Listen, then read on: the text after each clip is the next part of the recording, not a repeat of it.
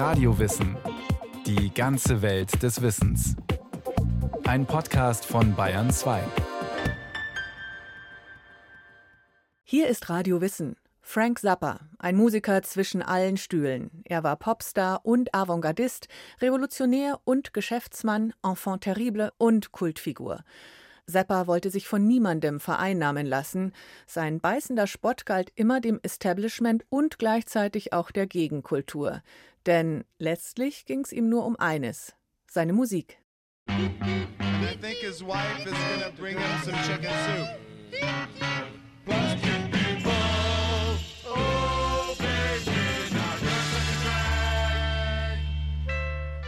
Also der kann schon sehr nerven, wenn Sie sich nicht bereit erklären, da einzusteigen.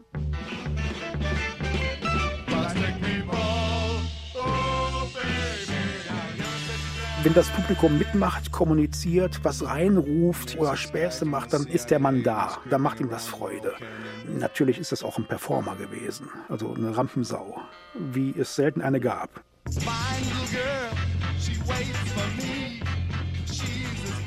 Wenn man auf ein Konzert der klassischen ersten Mothers ging, dann war das Happening und es passierte irgendwas Unerwartetes.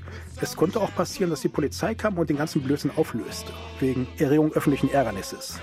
Oder die Instrumente wurden getauscht. Die Band setzte sich in die erste Reihe und Leute aus dem Publikum versuchten, Hänschen klein zu spielen.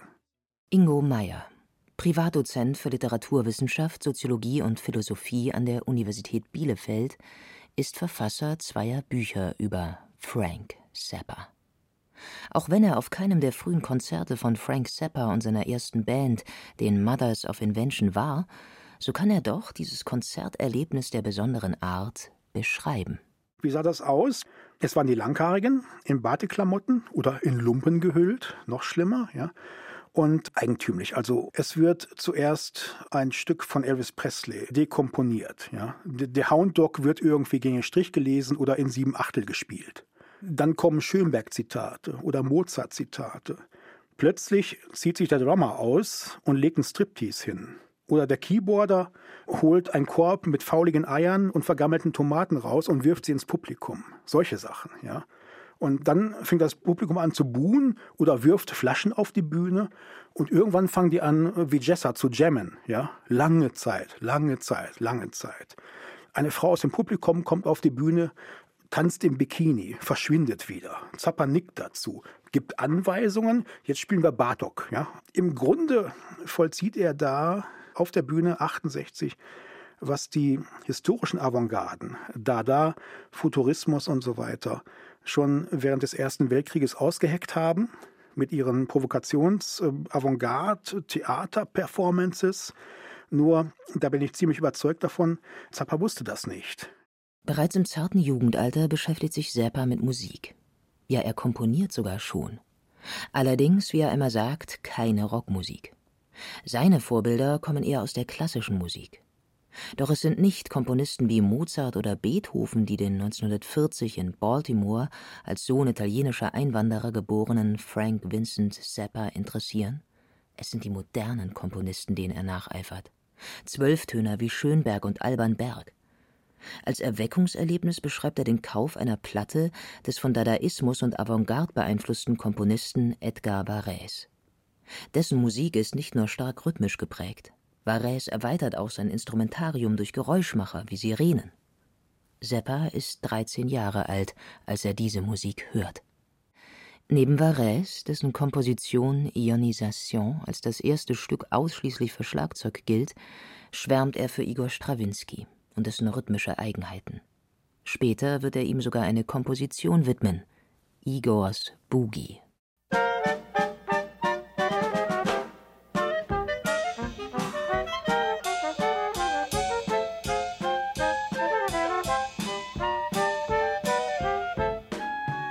Der Groove, der Rhythmus und die Metrik, das ist Zappas Faszinosum, schlägt sich insofern nieder, als dass sie kaum ein Stück von Zappa durchhören können im selben Groove. Sie können das meistens nicht tanzen.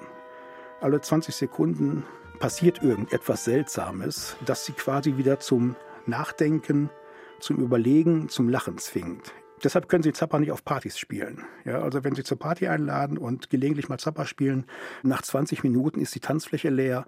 Und wenn Sie weiter insistieren auf Zappa, dann haben Sie nach einer halben Stunde keine Gäste mehr. Das ist leider so. Es sei denn, Sie geben eine Zappa-Party. Doch obwohl Zappas Musik weder die üblichen Popkriterien noch kommerzielles Potenzial besitzt, bekommt er von dem Produzenten Tom Wilson auf einmal einen Plattenvertrag. Der hatte bis dahin nicht nur Bob Dylan und Simon Garfunkel produziert, sondern auch experimentelle Jazzmusiker wie Sun Ra oder den Pianisten Cecil Taylor. Wilson erkennt Zappas Fähigkeiten und lässt ihn einfach machen, was er will. Zappa hat die Chance, also 1966 mit einem vergleichsweise üppigem Salär ausgestattet, nämlich 20.000 Dollar, das war damals viel Geld, ein Doppelalbum zu produzieren. Doppelalben galten und gelten immer noch als schlecht verkäuflich. Nur Bob Dylan durfte sich sowas erlauben und man hat Zappa damals freie Hand gelassen. Und das war seine Chance. Und er wusste ganz genau, die bietet sich nie wieder. Und so gestaltet Zappa das Album Freak Out ganz nach seinen Vorstellungen. Ein unglaubliches Glück für ihn. Ingo Meyer. Es ist einfach die Epoche in der zweiten Hälfte der 60er Jahre. Die Plattenbosse merken, dass man mit Popmusik richtig Geld machen kann.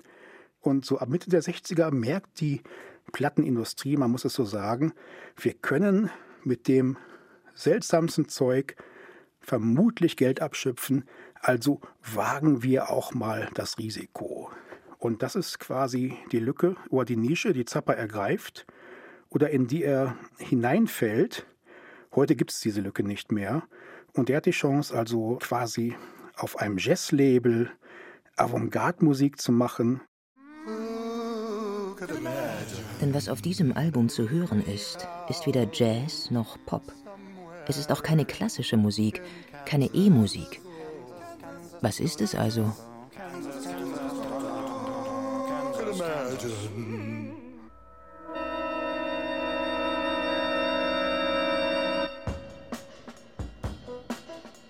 Zappa hat es als einer der wenigen vollbracht, quasi einen Begriff geprägt zu haben, nämlich wie bei Kafka, Kafkaesk, Zappaesk. Das steht für Musik, die irgendwie von allem etwas nimmt, etwas zusammenrührt, ein Hybrid erstellt und der dann doch nicht in irgendeine Schublade passt. E- und U-Musik, das ist ja diese berühmte Sortierungsfunktion. Zappa unterläuft die von Anbeginn.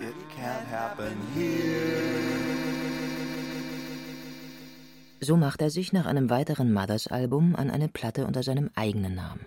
Mit dem seltsamen Titel Lumpy Gravy. Übersetzt etwa klumpige Soße.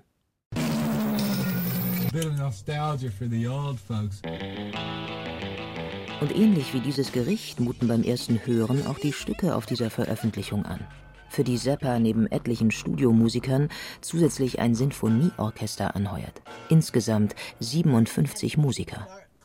Zentrales Element dieses noch am ehesten mit konkreter Musik vergleichbaren Klangsammelsuriums sind immer wiederkehrende Dialoge in einen offenen Steinway-Flügel hineingesprochen. Did you ever live in a drum? No.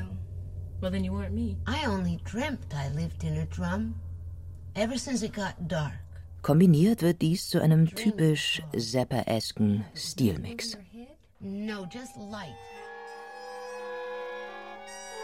Lumpy Gravy zeigt schon früh, was die Musikkarriere Zappas ausmachen wird. Er wird zeitlebens seine musikalischen Vorstellungen durchsetzen, koste es, was es wolle. Wie zum Beispiel bei Lumpy Gravy einen mehrere Monate dauernden Streit mit seiner Plattenfirma. Dieser führt letztlich dazu, dass er 1968 sein erstes eigenes Label gründet. Im Laufe seines Lebens werden es vier werden. Bizarre Records, Discreet Records, Zappa Records und schließlich Barkin Pumpkin Records. Tatsächlich mit einem bellenden Kürbis als Emblem.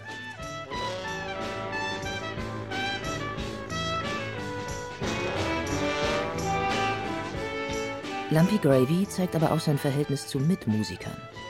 Denn damit Zappa seine musikalischen Ideen kompromisslos durchsetzen kann, bedient er sich nicht nur frei aller musikalischen Stile und Klänge, sondern stellt Musiker auch ein bzw. aus, je nachdem, wie es das musikalische Material erfordert. Denn die Mothers of Invention sind keine aus Freunden zusammengesetzte Schulband, sondern ausführende Organe, wie Ingo Meyer sagt. Die Bandmitglieder waren Angestellte, also nichts Sandkastenbekanntschaften ja, oder treue Schwüre.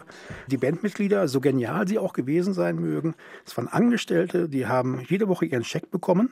Übrigens egal, ob getourt wurde oder nicht getourt wurde oder ob nur geprobt wurde. Aber sie mussten Atteste beibringen, wenn sie nicht konnten. Bürokratie quer der Trapsen, ja, also unfassbar. So ist es dann doch nicht so überraschend, dass im April 1969 Seppa die Mothers recht unvermittelt auflöst, um sich neue Musiker für ein Jazz-Rock-Projekt zu suchen. Und die durften nicht irgendwer sein. Denn schließlich war das musikalische Niveau aller Seppa-Besetzungen immer äußerst hoch. Die Bewährungsprobe war in der Musikszene immer bei Zappa vorzuspielen. Ja, er brauchte einen neuen Drummer, okay, dann wurde das irgendwie annonciert oder per Mundpropaganda und dann saß das Studio voll mit 20 Drummern, ja, und dann gab es Auditioning, ja, und dann wurde getrommelt. Kannst du dies, kannst du das, kannst du auch spontan sein? Hast du das drauf? Nee, das habe ich nicht drauf, ne? Ja, tschüss.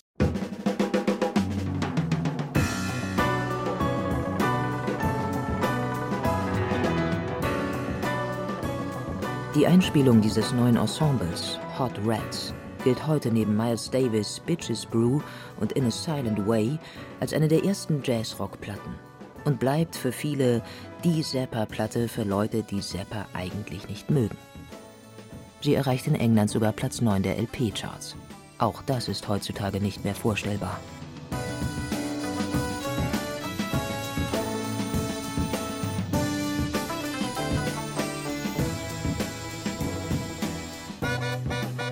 Doch die neue Besetzung mit Jazzmusikern beendet nicht die Existenz der Mothers of Invention. Die Formationen verschmelzen ineinander, wenn auch mit regelmäßigen Umbesetzungen. Ja, dank seinem eigenen Label veröffentlicht Zappa in den 70er Jahren seine Platten wahlweise unter Mothers of Invention oder seinem eigenen Namen. So geschehen zum Beispiel bei zwei seiner erfolgreichsten Platten, Overnight Sensation und Apostrophe obwohl der Großteil von den gleichen Musikern ja sogar bei den gleichen Sessions im Jahr 1973 eingespielt wurde. Doch letztlich zählt bei Zappa ja nur eines: seine Musik. Yes, indeed, here we are.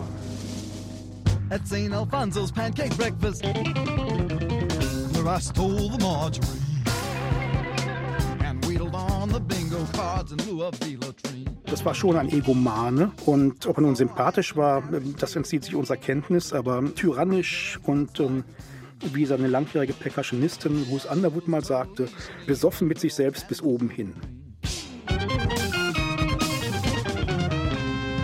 As she abused the sausage patty and said, why don't you treat me So verrückt die Auftritte der Mothers oder anderer Zappa-Besetzungen sind, sein Privatleben erscheint recht bürgerlich. Im Juli 1966 lernt er die 21-jährige Gail Sloatman kennen. Kurz darauf zieht sie bei ihm ein und schon ein Jahr später wird geheiratet. In den Ehejahren bis zu Seppas Tod kümmert sie sich nicht nur um die vier gemeinsamen Kinder, sondern wird 1984 auch seine Managerin. Die Familie jedoch sieht das Genie Frank selten. Er verbringt die meiste Zeit in seinem Studio, das ständig auf den allerneuesten Stand gebracht wird. Dort befindet sich auch sein Musikarchiv, aus dessen Untiefen er immer wieder neue Alben zusammenstellt und veröffentlicht. Er wird heute nur noch als Genie gehypt. Genie, Genie, Genie. Nee, sage ich. Also, das war ein Arbeiter im Weinberg. Ne? Der hat sich mit nichts anderem befasst als mit Tönen, mit Musik, mit Collagen, mit dem Austesten, was akustisch im Raum so möglich ist. Ja, und er hat dadurch alles andere weggeblendet. Keine Partys, keine Skandale. Hier in seinem Studio erdenkt, entwickelt und mischt Zappa sein umfangreiches Werk. Insgesamt werden es 62 offizielle Alben werden, die er zu Lebzeiten veröffentlicht. Dazu kommen noch über 50 Platten aus dem Nachlass. Wenn er nicht im Studio bastelt, steht er auf der Bühne selten ohne das mobile Aufnahmestudio, welches wiederum Musikerkollegen nur neidisch erblassen lässt. Auch diese Live-Aufnahmen werden später von ihm bearbeitet und in verschiedenen Kompilationen veröffentlicht. Sie dokumentieren die Spontanität, die er seinen Musikern auf der Bühne abverlangt. Doch was verbinde diese schier nicht zu übersehende Unmasse an Veröffentlichungen? Was macht die Musik Zappas aus? Es gibt Gemeinheiten bei Zappa und äh, sicherlich also ist es die Parodie. Uh oh, it's time for Bonanza. I don't know why. Das beherrscht Zappa ganz hervorragend. Das Parodieren, das ist das Hinterhältige bei Zappa, klingt meistens besser als das Original. Ja, also es gibt Doors-Parodien, es gibt Bee Gees-Parodien, es gibt keine Stones-Parodien, interessanterweise, aber Beatles-Parodien, Michael Jackson natürlich, und die klingen alle mal besser als das Original. Dann natürlich das Herbeizitieren des gesamten Fundus. Ja, also Sie müssen bei Zappa auch mit Reinterpretationen von Bee Gees oder Beatles-Klassikern in sieben Achtel Rhythmen der balkanesken Folklore rechnen. Sowas kann passieren. Das andere ist, man muss es erwähnen, Sex. What's popping up the most from coast to coast? At your bongo party and your weenie rose. Also darüber wurde Zappa immer wieder also stigmatisiert. Sex, ja, das ist ein Thema Nummer eins in seinen Texten, aber er sagte auch mal, naja, ich habe tausend zwar Stücke geschrieben und hundert ungefähr handeln von Sex in ihren Vokalparts. Das sei jetzt nicht so viel.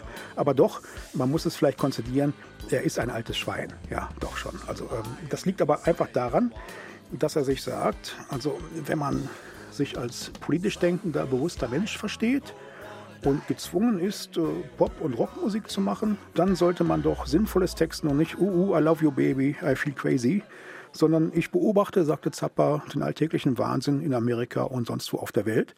Und der beste Lackmustest für den alltäglichen Wahnsinn sind eigentlich die Sexualpraktiken der Mitbürger. Und damit hat er im Grunde dieser ganzen Debatte um Frauenfeindlichkeit, Schwulenfeindlichkeit und so weiter die Luft rausgenommen. Ja? Er sagt, ich bin Hobbysoziologe, ich beobachte, was los ist.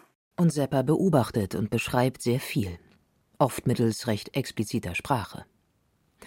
Aber auch seine Lieder, die nicht von Sex handeln, sind zum größten Teil Sozialstudien, die ihre Kritik mittels Satire und Parodie ausspielen. Etwa 1968 an den Hippies auf der Platte We Are Only In It For The Money, wir machen's nur wegen des Geldes, What's there to live for? Who needs the Peace Corps? Die Platte Sheikh Djibouti von 1979, ein Wortspiel aus Scheich Djibouti und dem Disco-Hit Shake Your Booty, also Schüttle deinen Hintern, nimmt die Disco-Bewegung auf die Schippe und enthält, ungewollt, die größten Erfolge Seppas mit Bobby Brown Goes Down oder Dancing Fool.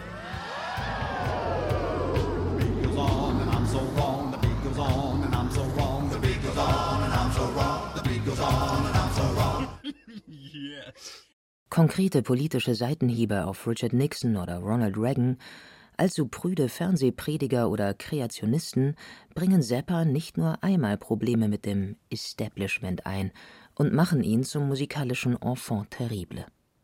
Als er 1990 von dem neu gewählten tschechischen Präsidenten Václav Havel zum außerordentlichen Minister für Handel, Kultur und Tourismus ernannt werden soll, schaltet sich der US-Außenminister ein und die tschechische Regierung nimmt ihr Vorhaben zurück. Der Musiker ist der US-Regierung da schon seit einiger Zeit ein Dorn im Auge. Bereits 1985 spricht Zappa bei einer Anhörung vor dem US-Senat vor – Anlass ist ein Ereignis, das die Musikszene zu verändern droht. Ingo Meyer.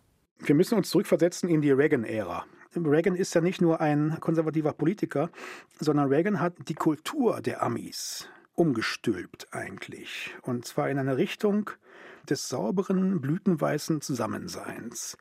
Und nun passiert Folgendes. Eine amerikanische Gattin eines Spitzenpolitikers, nämlich von Al Gore, Tipper Gore hört im Kinderzimmer ihrer Tochter Prince und der Prinz singt über schweinöse Sachen. Ja, und nun wird Tipper Gore aktiv und tut sich zusammen mit den Washington Wives, also einigen Frauen aus den oberen 10.000 der politischen Klasse in Washington und versucht, ein Gesetz durchzubringen ohne Mandat äh, zur Zensur von Rockmusik, weil das Schweinkram sei und die Jugend verderbe. Seppas Verteidigung der Rockmusik bleibt ohne Erfolg. Denn auch wenn es zu keiner offiziellen Zensur von Musiktexten kommt, so führen die Forderungen der Washington Wives zu einer Selbstzensur der Plattenindustrie. Viele Alben tragen seitdem den sogenannten Parental Advisory Sticker, also einen Aufkleber auf dem Plattencover, der vor anstößiger, nicht jugendfreier Sprache warnt. Seppa politisiert sich daraufhin immer mehr. Er ruft in seinen Konzerten und auf seinen Plattenhüllen zur Wahl auf. 1991 verkündet er sogar seine Pläne zu einer US-Präsidentschaftskandidatur. Dazu kommt es jedoch nicht mehr. Eine Prostatakrebsdiagnose hält ihn davon ab. Er stirbt am 4. Dezember 1993. Kurz zuvor veröffentlicht er noch einmal eine Einspielung mit Orchester, wohl die erste, mit der er wirklich zufrieden ist, The Yellow Shark.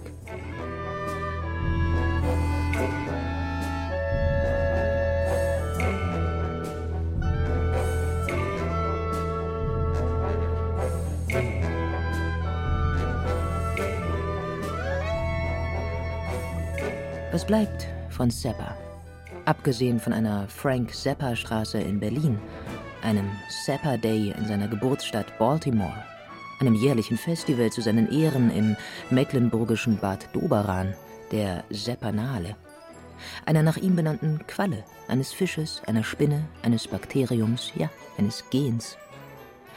Ein unübersehbares Werk zwischen klassischer Orchestermusik, Musikparodie, ellenlangen Gitarrensoli und dadaistischen Klangcollagen?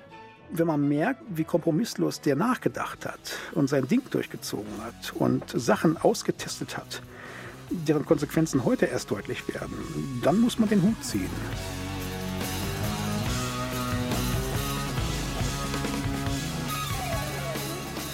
Und natürlich ist Zappa einer der originellsten und skurrilsten Gitarrenspieler der Rockmusik. Niemand klingt wie er. Nach nur wenigen Tönen weiß man, da spielt Frank Zappa.